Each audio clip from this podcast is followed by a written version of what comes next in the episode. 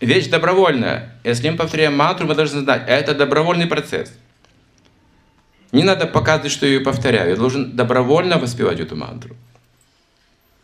Это еще не воспевание. Если я просто формально эти круги механически повторяю, это начало. Это начало означает, что я серьезно отношусь к процессу. Хорошо. Я принял. Я могу хранить обеты. На меня можно положиться, я обещал, делаю. Да, это начало, это лишь начало. Но я должен сделать это хорошо. Как это бескорыстное, преданное служение страдает качеством, знаете, за него же не платят. Дареному коню в зубы не заглядывают, они говорят. Как сделать, так и бескорыстно же. Нет, дорогие мои, за это критиковать вас будут.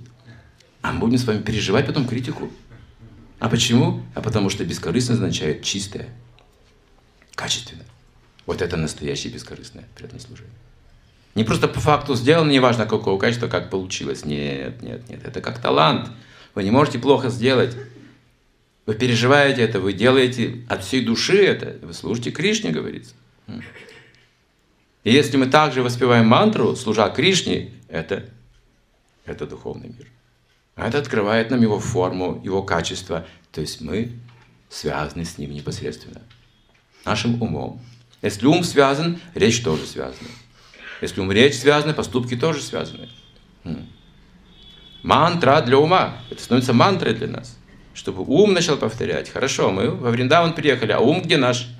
тоже должен быть в Вриндаване, совершенно верно. Слушаем, воспеваем, слушаем, воспеваем, чтобы именно ум переместить сюда. Тела, тела уже забросили, самолеты, билеты, все это было. Экзотика тоже интересная, другие страны, но теперь нам нужно пройти во Вриндаван, на Галоку.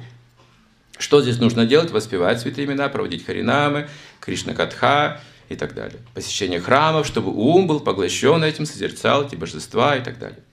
Преданно.